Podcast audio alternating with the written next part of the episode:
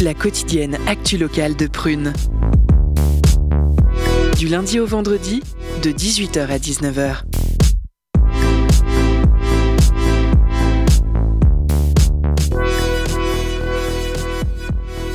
Et bonsoir tout le monde.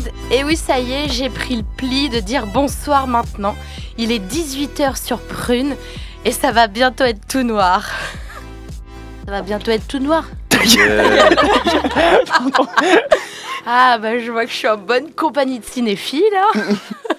Alors effectivement, pour cette nouvelle émission de curiosité, il y a Lisa et Lisa, les sœurs Lumière en charge des interviews de ce soir. Il y a Camilia, Enzo et Victor pour une trilogie de chroniques. Et enfin Kellig, notre euh, script euh, régisseur radio. Euh, c'est une bonne situ- situation, ça, script? Euh, ouais, ouais, ça va, ouais, ouais. Tu... Oui, bon. Euh, on n'a pas le temps, sorry. Car euh, c'est pas parce que les nuits sont plus longues que l'on doit déjà s'éterniser sur l'introduction de l'introduction. Oui, car il nous reste plus que deux minutes moins le quart avant le début des hostilités. Et il faut encore que je vous parle de cette scandaleuse actualité qui agite le monde du cinéma et le débat public. Alors bon, ce week-end, je lisais Ouest France en diagonale. Rayon culture, j'apprends que le cinéma Le Concorde à La Roche-sur-Yon a déprogrammé le film Les Amandiers. Alors certes, c'est pas la saison, quoique avec le changement climatique, on a récemment récolté des olives en Bretagne. Bref, véridique. Mais euh, je me dis que c'est quand même un peu exagéré cette manière de clasher la COP 27, non. Alors après avoir accepté euh, les cookies, j'ai su. Et c'est carrément pire. En fait, l'acteur principal est accusé de viol, d'où la censure. Eh bien, si tu nous écoutes, euh, machin truc, la superstar du film, tu sais ce que t'es? T'es le roi des cons au pays des emmerdeurs. Un petit con casse-couille qui prend la tête, d'accord, un espèce de... Merci Camille, on n'a plus le temps pour les insultes. Ah Merci, ouais, ok, dommage. Euh, en tout cas, on souligne l'initiative des personnes en charge de cette salle de ciné.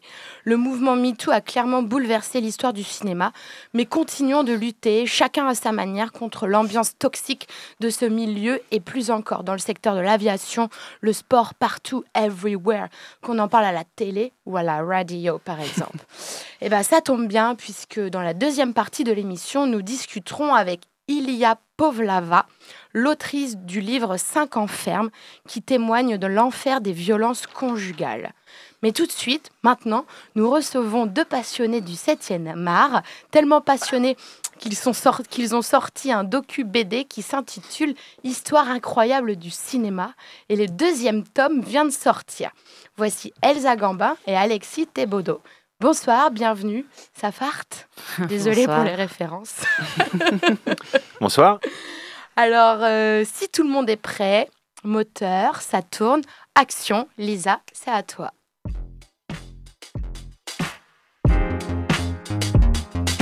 Curiosité. Le Zoom Actu.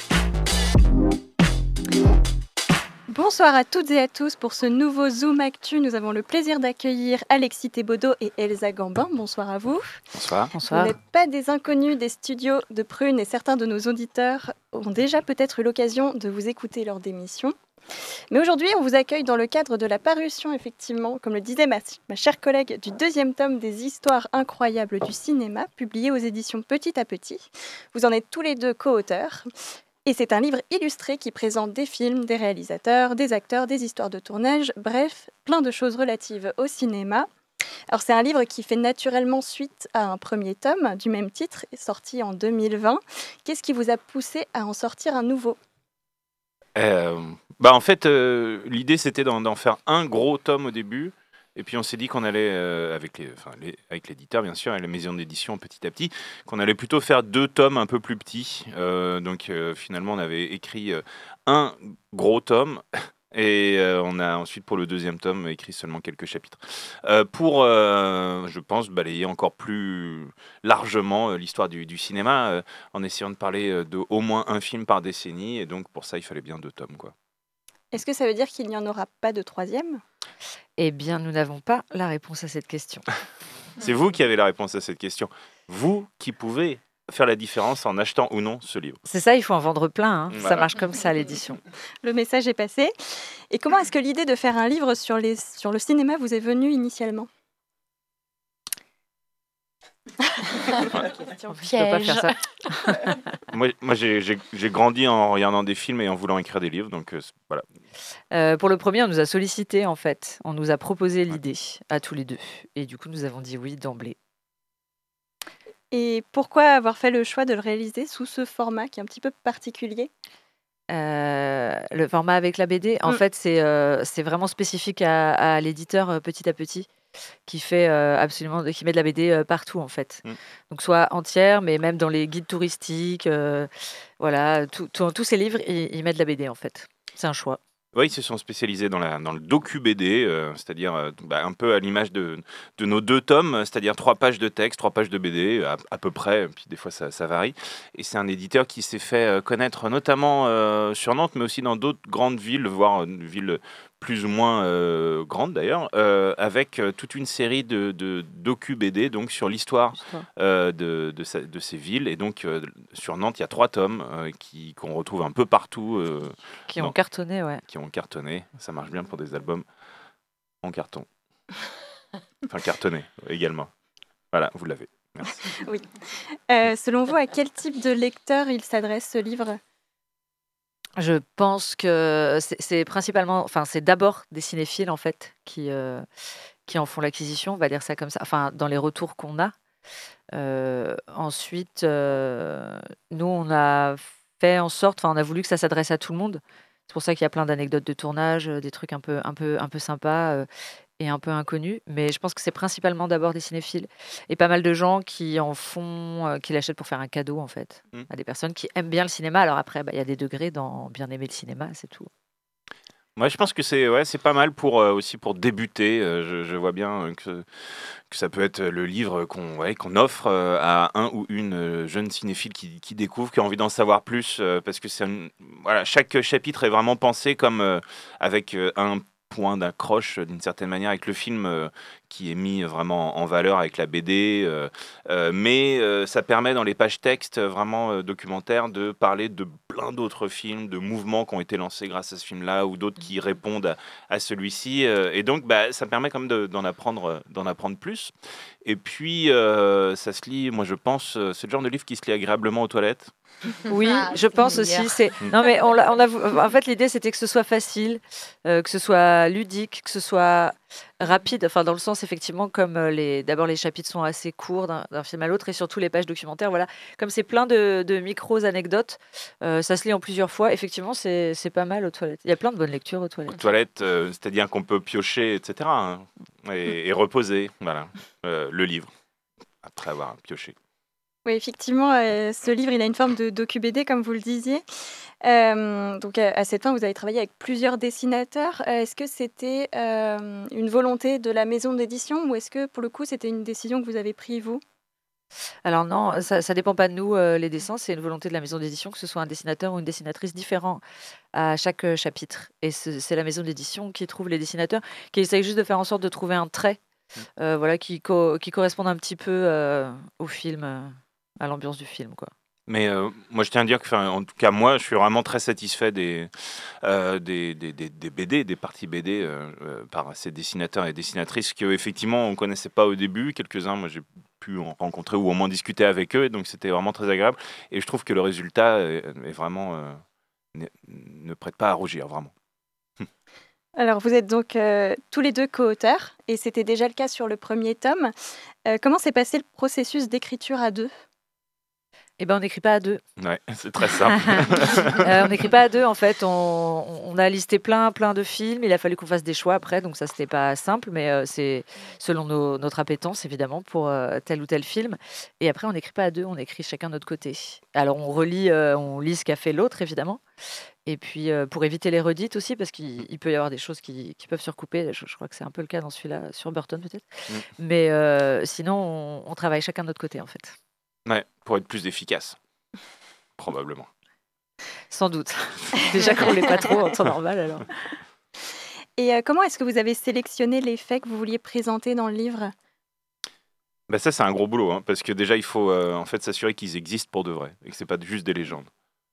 Et là, il faut vérifier nos sources. Donc pour le coup, il faut recouper. Hein, Là, c'est le, travail d'un journaliste. Euh, là, il faut recouper nos sources absolument avec, euh, avec des médias bah, de confiance. C'est encore mieux quand c'est euh, un acteur ou une actrice ou un réalisateur, une réalisatrice qui parle de ces anecdotes. Là, on en est vraiment sûr comme ça. Mais ça nécessite de recouper effectivement plusieurs sources pour être sûr de ce qu'on raconte. Puis ensuite, bah, il faut choisir une anecdote qui ait euh, du sens aussi.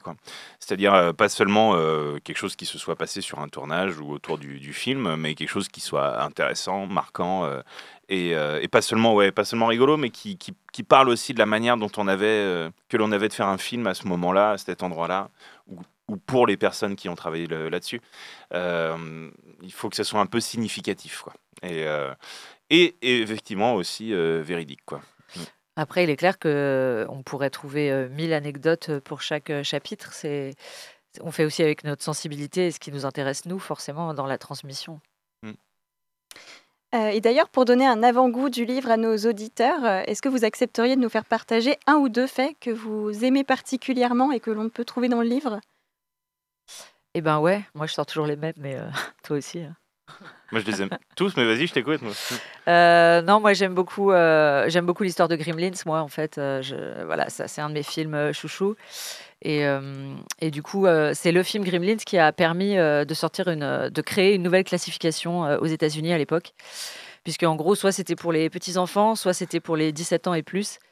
Et euh, en fait, ils ont reçu plein de lettres de menaces quand le film est sorti. Les parents étaient là, mais mon Dieu, quelle horreur, c'est horrible, mon Dieu, euh, les bébêtes sont vilaines. Yeah. Et donc, euh, du coup, Il y en a un qui explose dans un micro-ondes, et en Et- plus, il et- tue des gens. Et à la base, c'était à la base ils l'ont euh, édulcoré, ça devait être beaucoup plus trash. ils devaient bouffer le chien, ils devaient décapiter la mère et tout. Enfin, C'était un truc atroce. Bref, ils ont édulcoré le machin, mais les parents étaient déjà encore affolés. Et du coup, euh, pour que le film reste visible, ils ont créé une nouvelle classification. En gros, c'est le 13 ans, autorisé à partir de 13 ans, mais vaut mieux être accompagné d'un adulte. Enfin voilà, une nouvelle classification. Donc c'est vraiment ce film qui a créé cette classification-là. J'aime bien cette histoire. Et euh, bah, moi, oui, c'est vrai que moi, celle que, j'aime beaucoup dans ce, deuxième tome, parce que je la trouve vraiment très signifi- significative euh, et un peu moins connue. Euh, J'avoue que je, l'ai un peu découverte euh, moi-même en, préparant ce, bouquin. C'est celle de, Sergei Eisenstein qui, donc, au moment de réaliser et surtout de faire la post-prod, donc le, montage de son l'un de ses chefs-d'œuvre, Le Cuirassé Potemkin, en 1925, non, 1926. euh, Ne regarde pas, je sors jamais de date justement pour pas me gourer. D'accord. Euh, qui euh, donc le, le cuirassé Potemkin sur une révolte euh, à Odessa euh, qui euh, a été avortée, qui a été réprimée dans le sang par, euh, par l'armée tsariste. Euh, donc 20 ans après, il s'agit de faire un film à la gloire justement de cette révolution avortée, mais qui va euh, a- annoncer les prémices de la, révolution d'octobre. Et euh, donc on demande à Eisenstein, qui est un jeune réalisateur à cette époque-là, de, faire ce film. C'est une, grosse production et il y a surtout bah, en fait un gros euh, un poids sur ses épaules. Et euh, comme c'est un artiste jusqu'au bout et qui en plus il n'a pas vraiment eu le temps de faire absolument ce qu'il voulait, eh bien il termine le montage alors même que la, première du film va avoir lieu le soir même au théâtre du Bolchoï à Moscou. Et devant tous les plus grands euh, dignitaires, dont euh, Staline, déjà probablement avant qu'il prenne véritablement le, le pouvoir, mais il était déjà très dangereux. Et, euh, et Eisenstein donc euh, se retrouve en train de finir de monter avec son monteur donc euh, son, son film et se retrouve donc à- à- en, en manque de colle pour coller donc les différents bouts de la bobine. Oui, pour les jeunes qui nous écoutent, c'est des bobines à l'époque. Voilà. Genre une grosse pellicule. Voilà, on coupe. Pourquoi est-ce qu'on cut en anglais? Bah, C'est parce qu'on coupe la bobine et qu'on on recolle les morceaux euh, entre eux. Euh, et euh, donc il n'a plus de colle, donc ça devient un peu embêtant. sa carrière est en jeu. Peut-être sa vie aussi, puisque quand on part au goulag après, euh, parce qu'on a raté un truc, eh ben, on n'en revient pas toujours. Et, euh, donc il décide, la, seule solution qu'il trouve, c'est de cracher sur sa pellicule, qui étant un peu chimique, un peu, euh, un peu moite, peut justement justifier, enfin, peut être collée grâce à, de la salive. Et donc il, est il le fait, il crache sur son film, il colle les bouts, il croise les doigts très fort, il trace avec son pote dans les rues de Moscou en, en moto, il arrive, il met la, la bobine et ça, et ça tient. Ça tient euh, effectivement. Et cette image donc de devoir euh, cracher sur son œuvre, sa propre œuvre pour, la, pour, la, pour sauver sa carrière, euh, bah, c'est beau. Je trouve que c'est beau. Et euh, ça lui va bien, Eisenstein. Alors effectivement, vous en avez un petit peu parlé, Alexis Thébaudot. Euh, moi, j'aurais aimé savoir à titre personnel comment est-ce que vous en êtes venu à avoir cette passion du cinéma? Euh, bon, moi, je pense que c'est enfin, héréditaire. Je sais pas si ça peut être héréditaire, mais moi, j'avais une mère euh, très cinéphile. Donc, très jeune, je- j'ai commencé à regarder beaucoup de films qui passaient. Elle m'accompagnait au cinéma. Enfin, voilà. Du coup, c'est une transmission maternelle. C'est classique. hein. Enfin, c'est une transmission maternelle positive. hein, C'est moins classique. Bah oui, moi, c'est pareil. Je suis tombé dedans quand j'étais petit. Et puis, je sais pas, c'est une manière de. Pour moi aussi, c'est mon point de- d'entrée dans le monde. Euh, on apprend plein de choses sur l'histoire, sur la culture, etc. Enfin, c'est un, bon début. Et puis après, ça permet voilà, de, de comprendre. Puis ça permet aussi, il y, a des- images comme ça euh, philosophiques euh, ou je sais pas, qui permettent de mieux, mieux appréhender les choses lorsqu'on se raconte des histoires. Est-ce que vous avez d'autres projets prévus autour du cinéma? Ah oui, Bah, on aimerait bien un tome 3 déjà. ouais. Et on a des idées pour le tome 3. Euh, donc, ça, c'est déjà pas mal. Alors, je pense qu'on a même des idées pour un tome 3 et un tome 4 d'ailleurs. Ah oui, oui, moi je suis prêt à lancer une saga. Euh, moi, J'ai d'autres projets de livres sur le cinéma avec euh, d'autres éditeurs. Et puis sinon, bah, en fait, il y a plein de trucs sur le cinéma à Nantes, dans l'événementiel et tout. Alors, il faut, faut pas hésiter, hein. Euh, vous qui nous écoutez, euh, à, venir euh, à des, projections. Alors, je parle pas forcément de, des trucs auxquels moi je participe uniquement, mais il y a quand même plein de trucs dans cette belle ville de Nantes et dans sa, sa région autour du cinéma. Un grand merci à vous, Alexis Thébaudot et Elsa Gambin, d'avoir répondu à nos questions ce soir. Je recommande évidemment la lecture des tomes 1 et 2 d'Histoire incroyable du cinéma édité chez Petit à Petit et on a grand hâte de voir vos prochains projets. Merci. Merci. Excellent, oui, merci beaucoup Alexis, Elsa et Elsa. non, Elisa, oh là là, je suis, per- je suis perdue dans les noms. Euh, on retrouve évidemment votre docu BD, bah, j'imagine, dans toutes les bonnes librairies, euh, chez Durance, à la mystérieuse librairie nantaise, peut-être. On le trouve même dans les mauvaises Oh librairies yes, et à la médiathèque. et à la médiathèque. C'est partout. Excellent. Et euh, eh bien, on va continuer de parler euh, de l'art et la manière avec la chronique de Camilia. Curiosité. Les chroniques de la rédaction. Ils n'en finissent plus de nous terrifier à coups de jets de sauce tomate ou de purée. Alors non, je ne parle pas des enfants de vos potes qui ont la trentaine et qui, ça y est, se mettent tous à fonder une famille les uns après les autres, mais d'une menace bien plus grave. Ces dangereux militants écologistes qui, depuis des mois, prennent l'art en otage dans les musées. Et les images sont insoutenables. Des chefs-d'œuvre connus de tous, comme les tournesols de Van Gogh ou la jeune fille à la perle de Vermeer, se sont retrouvés dégoulinant de sauce tomate. Ces actes de vandalisme ont d'ailleurs tellement ému notre bien-aimé ministre de l'Intérieur, qui, disons-le avec diplomatie, a d'habitude le cœur légèrement froid, qu'il a qualifié ces dangereux voyous militants d'éco-terroristes. Bon, là c'est le moment où on se dit ok boomer et où on redescend un petit peu notre émoi collectif. Parce qu'en fait les peintures arrosées vont très bien, qu'on se rassure, elles ont été protégées par les militants avant chacune de leurs actions par des vitres en plastique qui sont, elles, en fait, les vraies victimes des jets de sauce tomate. Ouf, l'art est sauvé. Alors vous me direz, mais quel intérêt de jouer ainsi avec nos nerfs et de nous faire risquer la crise cardiaque en croyant voir des chefs-d'œuvre de notre patrimoine culturel défigurés? Eh bien, leurs actions sont en fait un moyen de capter notre attention face à l'urgence d'agir contre le réchauffement climatique. Ils cherchent tout simplement à mobiliser l'opinion publique pour faire pression sur les dirigeants politiques. Et si notre cher ministre de l'Intérieur cherche à imposer dans le débat public le mot éco-terroriste, c'est bien pour disqualifier ces actions de désobéissance civile qui mettent en avant l'action insuffisante des États sur le sujet. Car il reste peu de temps pour agir vraiment, à peine trois ans d'après les scientifiques, et dont les prévisions sont même récemment apparues trop optimistes.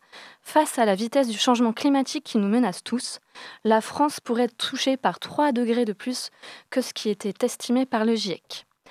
Pas vraiment une bonne nouvelle, surtout quand on sait que la France a été condamnée deux fois par la justice pour inaction climatique sous le mandat d'Emmanuel Macron, que la ministre de la Transition énergétique, Agnès Pannier-Runacher, se retrouve au cœur d'un scandale après la révélation de ses liens avec une société liée aux énergies fossiles, et que des projets écocidaires continuent d'être prévus par de grandes multinationales partout dans le monde, comme le projet ICOP mené par Total en Ouganda. Donc ces dernières semaines, ces actions de désobéissance civile se sont multipliées à l'échelle internationale dans l'espoir de peser sur la COP27 qui s'est conclue sur un bilan quelque peu mitigé. et où, pour l'anecdote, étaient présents 636 lobbyistes pour les énergies fossiles, davantage que les autres délégations par pays. Vraiment, non, tout va bien. L'opinion publique est tout de même divisée face à ces actions de désobéissance civile qui suscitent des critiques. Il n'y aurait pas de rapport direct entre le réchauffement climatique et les actions menées, qui entraveraient le quotidien et le confort de certains. En fait, pour beaucoup, il faudrait que les militants pour le climat s'en prennent aux vrais responsables, mais sans déranger personne. Euh, spoiler, quand ils font ça, bah, tout le monde les ignore. hein. Alors on ne sait pas encore si ces actions de désobéissance civile seront vraiment efficaces, mais en tout cas, elles font parler d'elles. Et quand on voit que des scientifiques comme le collectif Scientist Rebellion ont eux-mêmes commencé à participer à des actions de désobéissance civile car ils se disent désespérés face à l'inaction climatique, c'est peut-être de ça, finalement, qu'il faudrait vraiment s'émouvoir. Ah ouais, merci beaucoup, excellent. C'était la chronique de Camilia. Et puis, euh, eh bien, on continue. Vous êtes toujours sur Prune, sur Curiosité. Et maintenant, voici Lola Multipass avec la pause cadeau.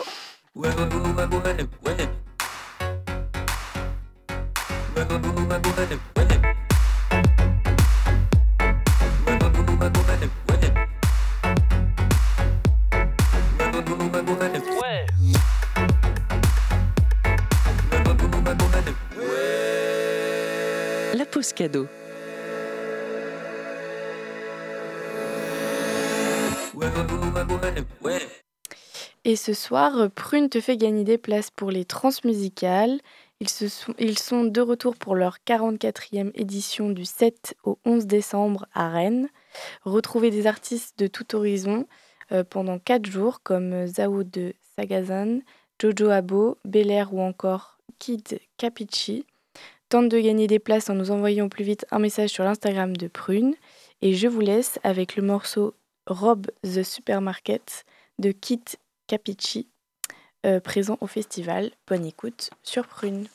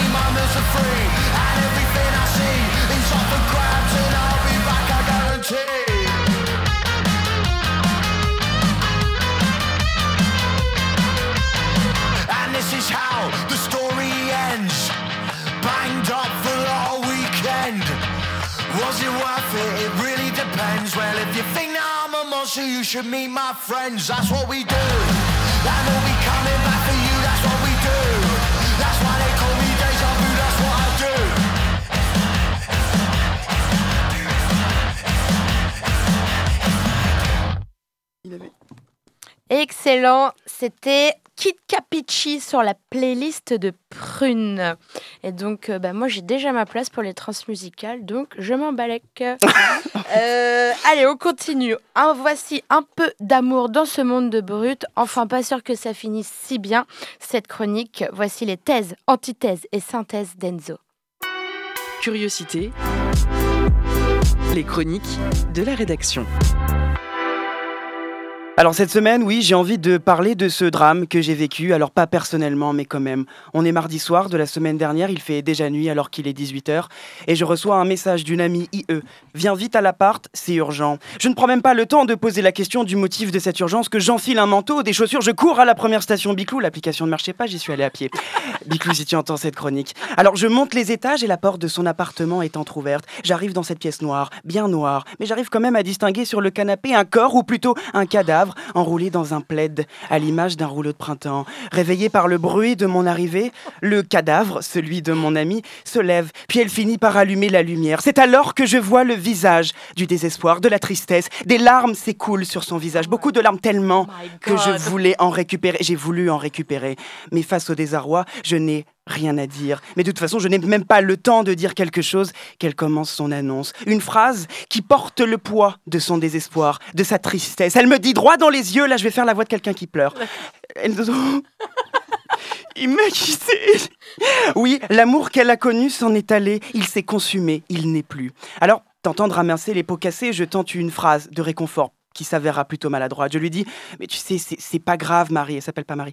Tu sais, c'est pas grave, Marie. Tu peux te remettre sur Tinder. Je veux dire, il y a plein de moyens de. Cette phrase a résonné comme une bombe bien plus destructrice que la rupture mère. En fait, j'ai failli perdre mon ami en l'espace de quelques mots, de quelques secondes. Je n'ai reçu, vous pouvez vous l'imaginer, que des insultes. Mais alors, Derrière ce drame, cette tristesse, ce sentiment de perte, voire d'abandon de l'être aimé, pose une question centrale, voire universelle. Pourquoi l'amour fait-il souffrir? Oui, la rupture, l'éclatement de l'amour, la séparation, le break-up a fait l'objet des plus belles œuvres de la littérature, du cinéma, de la musique, mais aussi de vos histoires personnelles, chers auditeurs, chères auditrices. Alors l'amour, si difficile soit-il de le définir, semble porter une dimension tragique. Alors est-ce que cette souffrance est-elle un mal nécessaire, au sens de la nécessité, c'est-à-dire qu'on ne peut pas y échapper? Ou alors la souffrance dans l'amour est-elle contingente? Selon l'étude de la philosophe française Olivia Gazzale, l'amour connaîtrait une sorte de schéma, de logique non pas universelle, mais récurrente. L'amour naîtrait dans la souffrance, se prolongerait dans la souffrance et s'achèverait dans la souffrance. Hein. En rouge et noir, j'exilerai ma peur, love yourself, c'est plus simple. En effet, L'amour naîtrait de la souffrance. De quelle souffrance? Eh bien de notre solitude, d'un manque. Nous serions incomplets, insuffisants à nous-mêmes. Et donc, ressentant ce sentiment d'insuffisance pathétique, cet ennui, nous serions dans l'attente de trouver là où les personnes, plus on est plus on rit, qui pourraient combler ce gouffre que nous portons au fond de nous-mêmes. Ce manque sera le manque de l'autre sexe. Qu'il soit masculin ou féminin, c'est pas une question de genre ici. Nicolas Garimaldi, philosophe français, nous dit même ceci. Être sexué, c'est porter en soi l'attente de l'autre. Nous ressentons ce besoin de l'autre car nous ne pouvons pas euh, jouir pleinement et uniquement de nous-mêmes et par nous-mêmes. En fait, ce que vise la quête de l'amour, c'est la fusion, la réparation de soi, la réparation de ce vide. Puis après la rencontre commence la deuxième phase. L'amour est exacerbé par la souffrance.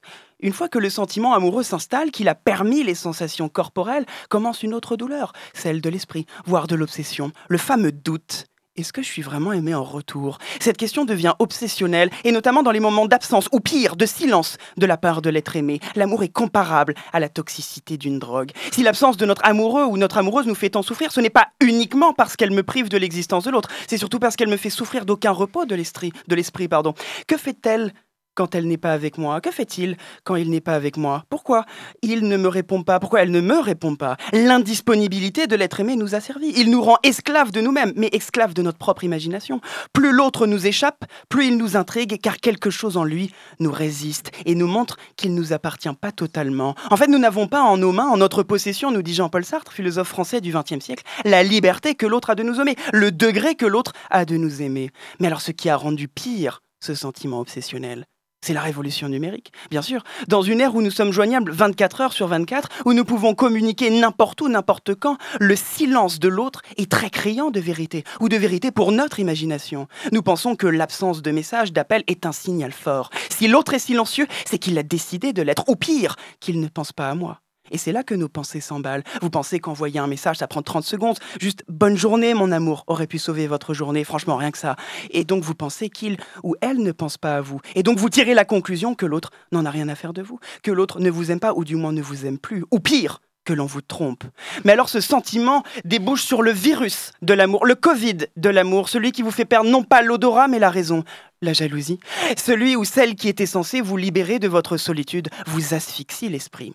Et alors la dernière phase, l'amour s'achève dans la souffrance. Alors pour des questions d'ego, vaut mieux quitter que d'être quitté, mais la, leçon, mais la leçon reste salée quand même. Vous aviez beau voulu surveiller, traquer, emprisonner l'autre, rien à faire. Le désir de possession est voué à l'échec. Vivre, c'est avant tout être séparé. Nous ne pouvons pas faire deux. Notre moi, ce qui fait notre conscience, restera la même. Nous ne pouvons pas nous séparer de nous-mêmes pour nous confondre avec la vie de celle d'un autre. Là est le désenchantement de l'amour. L'autre reste libre et notre solitude originelle est indépassable. Mais alors ce qui fait aussi souffrir, c'est l'illusion de notre amour pour l'autre. Nous nous rendons compte que nous aimions plus que nous étions aimés. Là se trouve aussi la souffrance. La cristallisation, comme nous dit Stendhal, écrivain du 19e siècle, nous maintenait dans une fausse admiration de l'autre et de son amour pour nous. Nous avions créé un être qui nous semblait parfait, à l'image de nos attentes. Mais une fois que ce doute s'est installé et qu'il a abouti à la rupture, le cristal s'est brisé et la souffrance s'installe, la désillusion tombe. Alors nos désirs si similaires soient-ils, sont distincts. Si le corps de l'autre est pénétrable, l'âme de l'autre est-elle inviolable? C'est pour ça que l'amour déçoit. La distance qu'il y a entre le désir infini et la finitude de la possession permet difficilement, je dis pas que c'est impossible, mais difficilement un amour intemporel. L'amour serait donc une aporie, une contradiction insoluble, c'est-à-dire sans solution. Et comme le disait si bien Jean Kelevitch, ou le définissait si bien Jean Kelevitch, philosophe français d'origine ukrainienne, l'amour est douloureusement amoureux et amoureusement douloureux. Oh waouh, c'était passionnant, merci. Euh, donc en fait, le pire dans une relation, c'est l'ignorance. Donc à tous ceux qui laissent en vue, vous êtes Ah, horribles. c'est terrible, c'est terrible. Et, Répondez au euh, message. Et big up à Marie, ça va aller, petit Oui, chaton. Oui, oui. Oui, je pense à elle. Bisous. Donc, euh, bah, merci encore Enzo. C'était la chronique à retrouver en podcast, bien évidemment.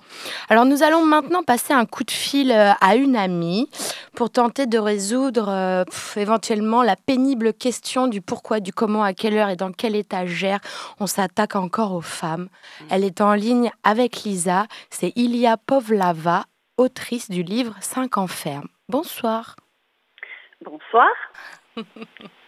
Ça va Et bonsoir à tous et à toutes. Oui, oui, un petit peu ému encore, bien sûr. C'est quand même un sujet qui me, qui me touche encore de près.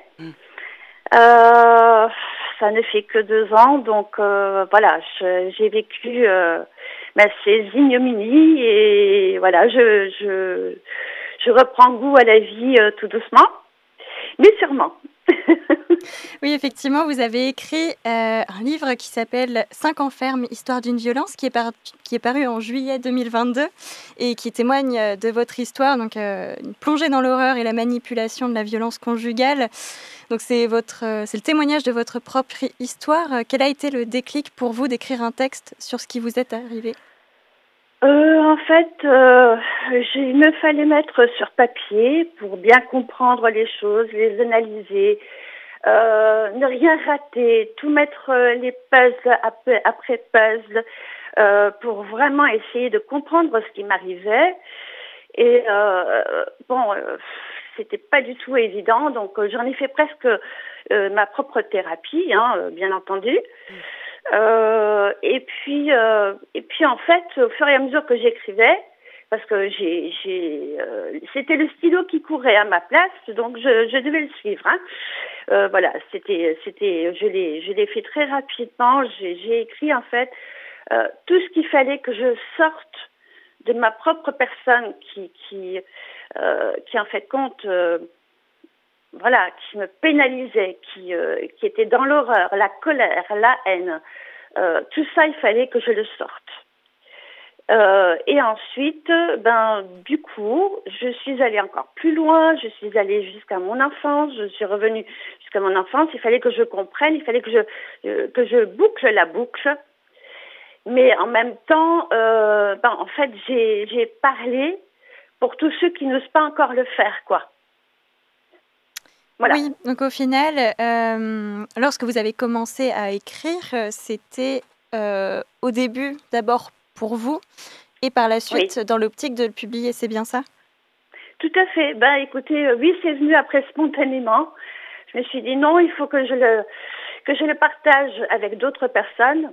Le livre est, est très simple, écrit très simplement, mais aussi dont les personnes, enfin, qui euh, qui euh, qui ont subi ces conséquences, qui ont qui ont eu un certain vécu, puissent euh, s'identifier parce qu'il y en a beaucoup aussi qui ne qui le vivent encore aujourd'hui malheureusement, mais qui ne, qui ne comprennent pas qu'elles sont victimes. Et euh, donc du coup, je me suis dit non, il faut le dire, et puis elles vont peut-être comprendre euh, en lisant certains passages. Ah mais ça j'ai déjà vécu ça. Ah mais, mais ça c'est pas normal. Et ah oui mais comment est-ce qu'on peut réagir comme si et comme ça, ça ça ressemble un petit peu à ce que moi je donc du coup ça peut peut-être faire un déclic chez chez certains. Euh, mais aussi, je m'adresse et sensibilise, comment dire, l'entourage. Parce que finalement, je, je, au fur et à mesure du temps, euh, je pense que tout le monde est concerné. On vit vraiment, c'est un fléau euh, de, de, société et tout le monde est concerné. Il ne faut pas banaliser les choses et pas se dire oh oui non mais moi ça ne m'arrivera jamais. Tout le monde est concerné. Et plus on va dans le temps, malheureusement, euh, il n'y a pas de classe sociale proprement dit qui sont concernées ou, ou voilà, euh, c'est tout le monde. Ça va même jusqu'aux enfants. Oui, effectivement. Euh, les hommes, les femmes. Voilà, moi je, je, je, me rends compte qu'il y a énormément de, de, ben, de déviances qui sont en train de se mettre en place, malheureusement. Euh, et on ne peut pas rester sans rien faire, sans rien dire, sans, sans euh, avoir une, action. Euh, pour lutter contre ça. Donc là, non, à mettre le point sur la table et on y va quoi. Il faut le dire, il faut, il faut dénoncer tout ça et, et franchement en prendre conscience surtout parce que euh, ça prouve aussi le mal, le mal-être, comment dire, de la société actuelle. Oui, bien sûr. Et d'ailleurs, vous l'avez mentionné, le premier chapitre concerne votre petite enfance. Est-ce que c'était un, est-ce que cet exercice d'introspection par rapport à votre situation, ça a été un exercice euh, compliqué ou réparateur? Est-ce que ça a été un exercice que vous avez senti obligatoire pour la suite du récit? Euh, Tout à fait, tout à fait. Mais en même temps, euh, le livre s'est fait en deux temps. C'est-à-dire qu'au départ, euh, j'ai donné le profil de mon agresseur, si je peux m'exprimer comme ça, donc l'auteur de, de, de de cette ignominie qui m'a fait vivre. Et puis, j'ai voulu aussi, je me suis dit, bon, j'ai donné le profil, comment dire, du, de l'agresseur, mais moi, qui, qui je suis pour mériter ça Au départ, c'était ça. Je me suis culpabilisée. J'ai dit non, c'est pas, pas normal. Je, peux pas. Euh, pourquoi j'ai, moi, j'ai vécu ça? Et puis, je suis remontée, donc, euh, euh, ben, jusqu'au bout, c'est-à-dire que là où je pouvais aller, c'est-à-dire dans mon enfance, c'était, je pense que là, il y avait quelque chose qui, euh, qui a été chez moi un déclic. Et tous les souvenirs de mon enfance, euh, notamment de ce qui s'était passé avec mon père, malheureusement, euh, bon, voilà, euh, ben, ça a été une, une, une succession, comment dire, et d'enchaînements de ma vie. Alors, vous êtes intervenu à la table ronde euh, sur le thème des impensés euh, dans les violences au sein du couple à l'université Paul-Valéry Montpellier 3. Euh, comment ça s'est passé et qu'est-ce que vous pouvez nous dire à propos de cette table ronde? Comment vous l'avez vécue? Alors, en fait, bon, le 25 novembre, je participe activement et je suis intervenante dans l'observatoire qui a été créé, donc euh, notamment euh, le jour de la, la journée internationale euh, de la lutte contre, contre les violences faites aux femmes. Euh, cet observatoire a une particularité. C'est le seul en France euh, pour l'instant. Euh, il inclut donc les, les victimes, enfin les, les, les premières concernées, c'est-à-dire comme moi qui ont vécu cette problématique, voilà, ces violences. Et euh, donc du coup, ben, euh, on travaille avec euh, avec les professionnels, euh, les universitaires, euh, et puis il y a plein de thématiques. C'est ce qui me permet aussi moi. ben de, de, de, de mieux connaître et d'analyser les choses, mais en même temps, j'apporte avec mes autres collaboratrices, si je peux m'exprimer comme ça, euh, ben en fait, ce qu'on a vécu sur le terrain, parce que la théorie est une chose et sur le terrain, c'en est une autre. Donc les résultats, quand il y a euh, euh, un jugement ou euh, une prise en charge, euh, ou euh, les faits qui ont été dits au tribunal.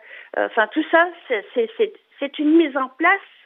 Mais si on, on ne parle pas des impensés ou euh, des, choses qui sont actuellement euh, euh, vues aux yeux de la loi, de la justice, euh, on risque de rater quelque chose.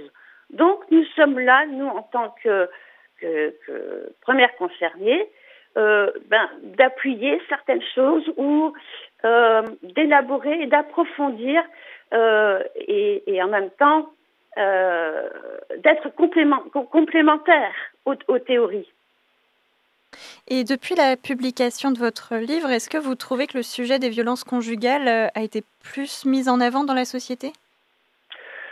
Oh, pas seulement par rapport à mon livre, c'est, c'est, je suis pas la seule à avoir écrit euh, ce genre de, de, de problématique. Hein. Pas le seul livre, Euh, mais je pense que il y a eu une déferlante ces, ces dernières années depuis euh, 2000, 2019 où euh, ça va, ça, a été crescendo, mais euh, vraiment pas possible. Euh, donc dans le dans la mesure où il y a eu de plus en plus de violences, de féminicides, euh, et donc euh, je pense que là maintenant il faut euh, il faut arriver euh, à quelque chose. euh, il y a l'État qui s'y met, il y a enfin il y a beaucoup beaucoup de de de, mise en place.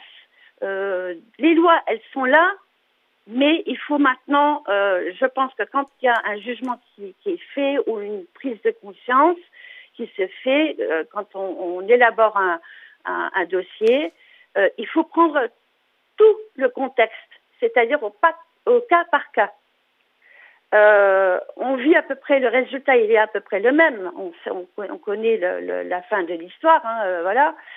Mais, euh, mais je crois que là maintenant, il faut, euh, il faut, euh, il faut y aller. Il faut, il faut mettre le, le point sur la table, euh, coûte que coûte, euh, et puis arriver à quelque chose, parce que on peut pas, on peut pas banaliser les choses, on peut pas, on peut pas traiter et faire un jugement comme si de rien n'était.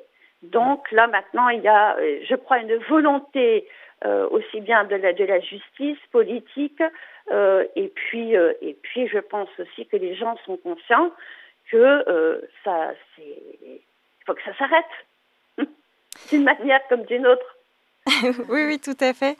Et d'ailleurs, avec votre livre, eh bien, vous participez euh, à, la prise de, disons euh, vous participez à la prise de conscience collective euh, euh, sur ces problématiques-là. Et à votre avis, comment est-ce qu'on peut bien entendu. Oui, oui, oui, on a des ateliers qui ont été faits. euh, voilà, on est, on, ce sont des tables rondes. On appelle ça des tables rondes.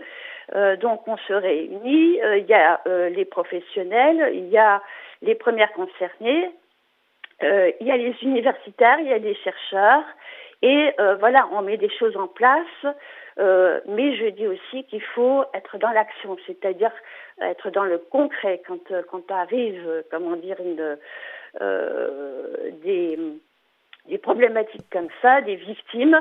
Il faut prendre, bien entendu, mettre en place la, la prise en charge, comment dire, de l'agresseur, de l'auteur des faits, mais aussi il faut mettre en place, comment dire, des prises, prises en charge euh, au niveau des victimes et les aider à, se comprendre et à ne plus retomber, comment dire, dans, ce piège, parce que quelque part c'est un piège.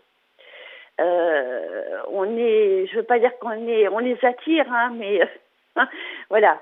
Euh, après, euh, c'est, je crois que quelque part l'un ne va pas sans l'autre, entre guillemets. Voilà. Alors, dans votre livre, vous avez inclus euh, un violentomètre. Est-ce que vous Oui. pourriez nous expliquer ce que c'est? Alors en fait, si vous voulez, c'est euh, c'est un outil préventif qui euh, qui est à la base institué, comment dire, au niveau de l'observatoire de la Seine-Saint-Denis, dont euh, j'ai eu l'accord hein, pour pouvoir euh, pour pouvoir euh, l'utiliser euh, pour dans dans mon livre et qui va pouvoir aider les gens euh, à comprendre que euh, alors c'est graduellement euh, ce qui est tolérable, moins tolérable, intolérable, et alors après, bon, bah là, on, voilà, c'est, c'est, c'est avoir du rouge, du rouge, du rouge. Voilà.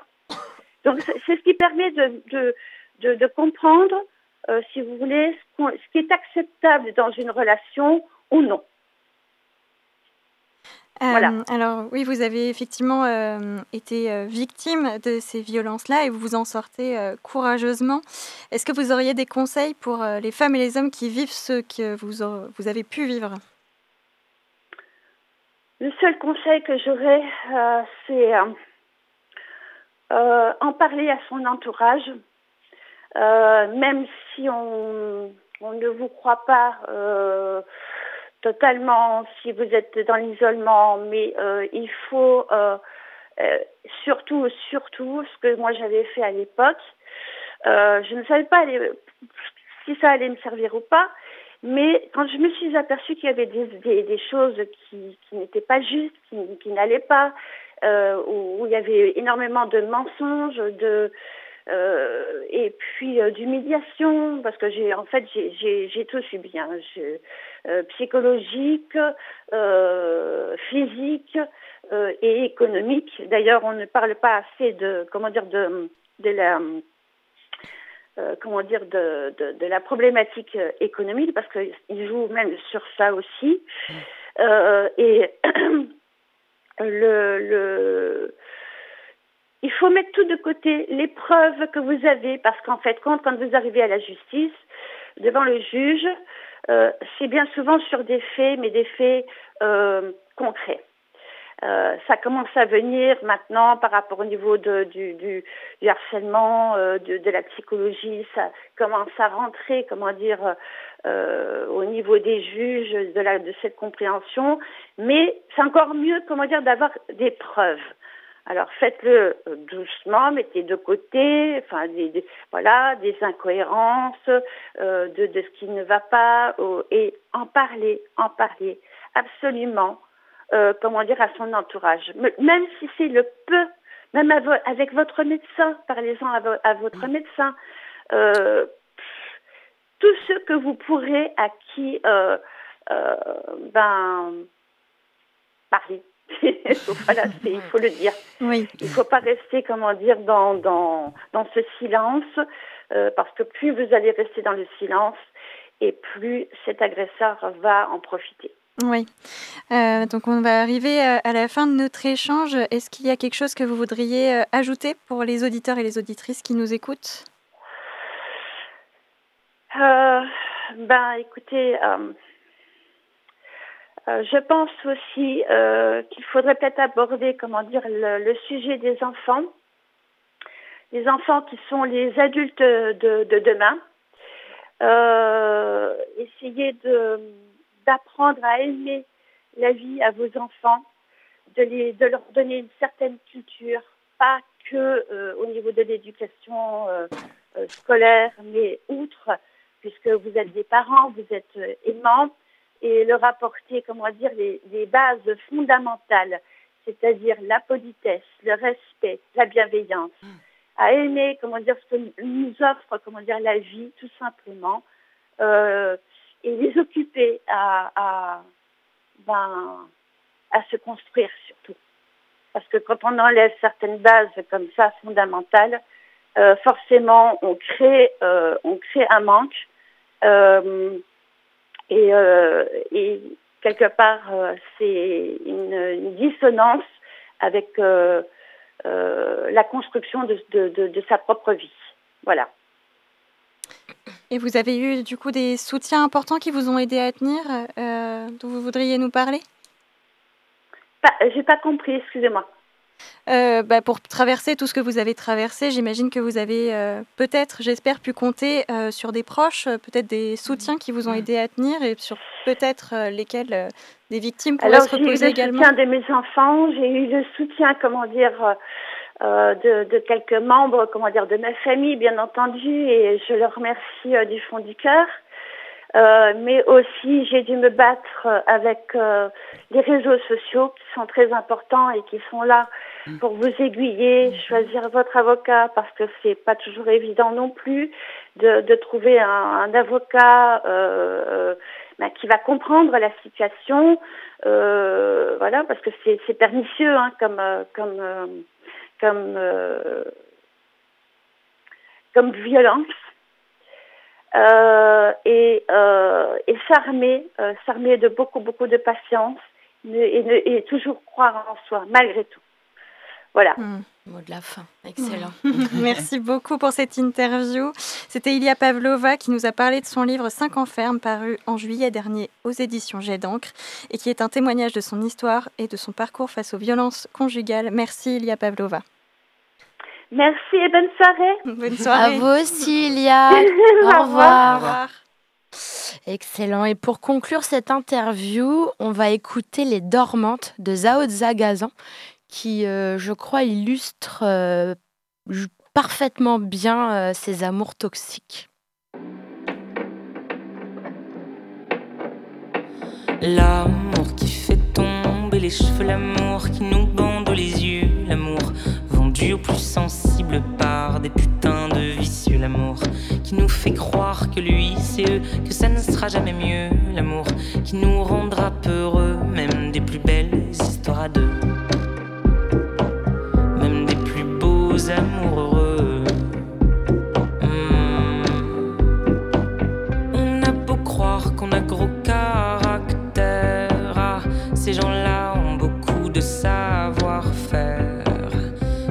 pas rester bloqué dans leur filet, mieux vaut filer dès que t'y es. Mais comment savoir que t'y es alors que l'eau est bleue?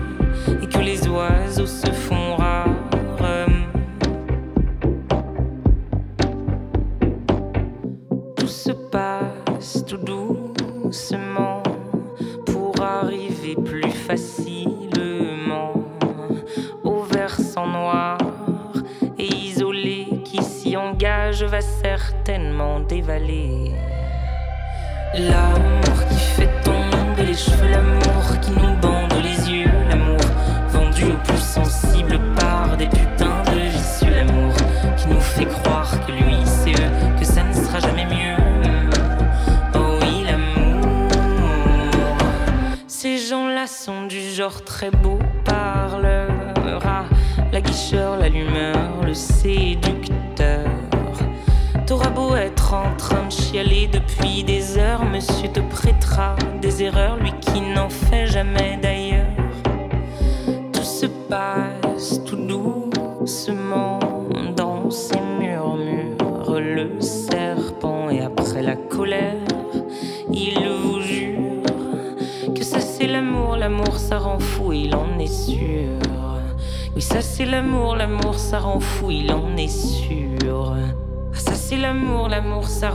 j'en deviens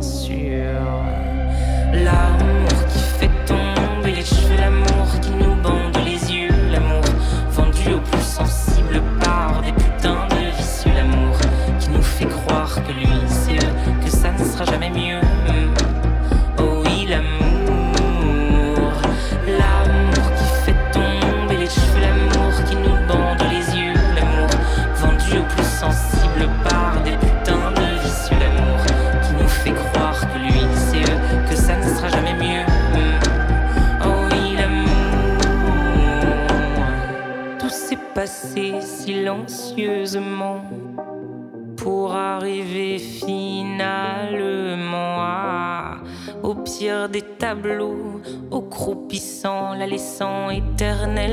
au bois éternellement au bois. C'était Zao de Zagazan sur la playlist de Prune. Et si ça vous a plu, allez voir le clip, il est absolument superbe. Et en plus, elle sera en concert quelques jours pendant les transmusicales de Rennes la semaine prochaine.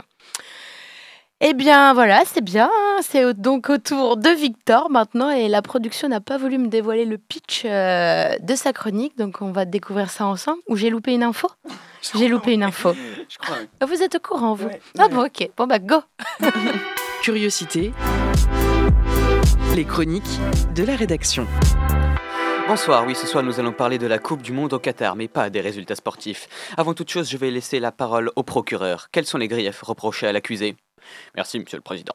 En effet, il me semble bon de rappeler certains événements. Il est reproché à l'accusé d'avoir versé des pots de vin à certains membres de la FIFA pour remporter l'organisation de la Coupe du Monde. Mais ce n'est pas tout. Non, en effet, l'irrespect des droits humains envers les ouvriers et la mort d'environ 5600 d'entre eux ont été caractérisés par plusieurs organismes, tant par la presse que par les ONG. Mais le compte n'y est pas encore, messieurs, dames les jurés. Le Qatar est un des pays possédant l'un des arsenaux législatifs les plus rétrogrades de la planète. Les droits humains les plus élémentaires, à savoir un toit, de la nourriture et un cadre de vie digne, sont passés à la trappe. Tu vas la fermer. S'il vous plaît, monsieur le président de la FIFA, calmez-vous, enfin. Euh, je, reprends, je n'irai même pas jusqu'à vous parler des droits LGBT, l'homosexualité étant proscrite sur cette péninsule, au même titre que l'engagement écologique. Effectivement, on a pu constater l'empreinte écologique catastrophique de cette Coupe du Monde avec des stades équipés de climatiseurs pour refroidir l'air extérieur, pour refroidir l'air extérieur, dont la température est de 40 degrés. Je pense que nous avons fait le tour des éléments constitutifs de l'accusation.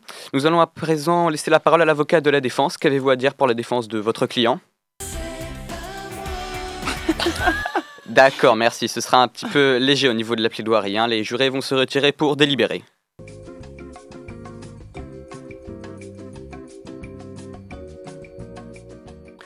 Bon bah alors, on a trouvé, euh, on va priver le Qatar de goûter à vie. C'est la moindre des choses, la sentence est irrévocable, la séance est levée. Oh là Oh là là, il me bluffe à chaque fois. Merci Victor, c'est vraiment une catastrophe hein, cette, euh, cette actualité. Et euh, bah voilà, c'est euh, c'est le générique de fin. Bon, bah merci euh, beaucoup à toute l'équipe, hein, Camilia, Enzo, Victor, Lisa, Kelly et Lola. Et bien sûr à nos invités, Alexis et Elsa qui sortent le tome 2 des histoires incroyables du cinéma. Il y a Pavlova et son livre 5 enfermes. Et euh, on va vous laisser maintenant avec Money Time pour la deuxième partie de soirée.